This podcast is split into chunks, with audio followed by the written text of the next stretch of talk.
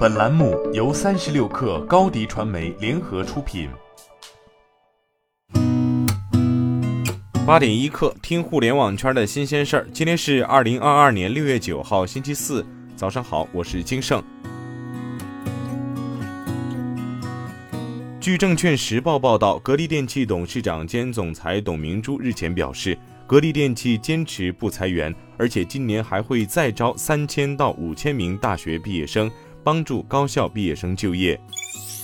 据市场监管总局官网，市场监管总局昨天向全国互联网平台企业和各地市场监管部门发出关于规范“六幺八”网络促销经营活动的工作提示，进一步规范做好“六幺八”网络集中促销活动。其中提出，禁止不正当竞争行为，不得通过排除、限制竞争及妨碍、破坏其他经营者合法提供的网络产品或者服务等开展促销。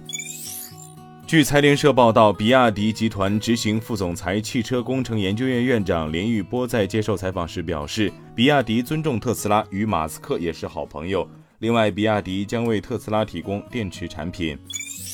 三十六氪获悉，海康威视在互动平台表示，公司提供数字哨兵产品，另有多款与疫情防控相关的产品投入市场。例如核酸检测亭、红外热成像测温设备、大数据分析处理系统等，并依靠深入稳固的行业区域营销网络推广相关商业应用，助力社会抗疫复产。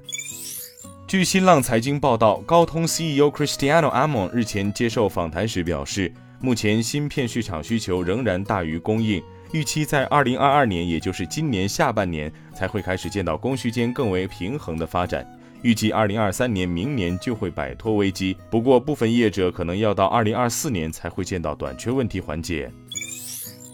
贵阳大数据交易所近日发布全国首套数据交易规则体系，顺丰科技获全国首批数据商资格。据介绍，顺丰科技可实现数据合规流通，企业数据产品和服务可通过贵阳数交所平台达成交易，可以为数据产品建设提供参考。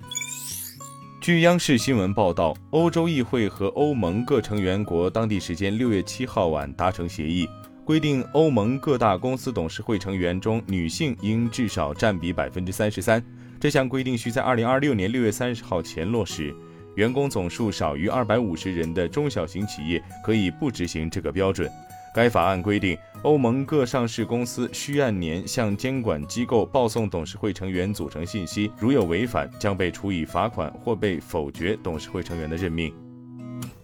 今天咱们就先聊到这儿，我是金盛八点一刻，咱们明天见。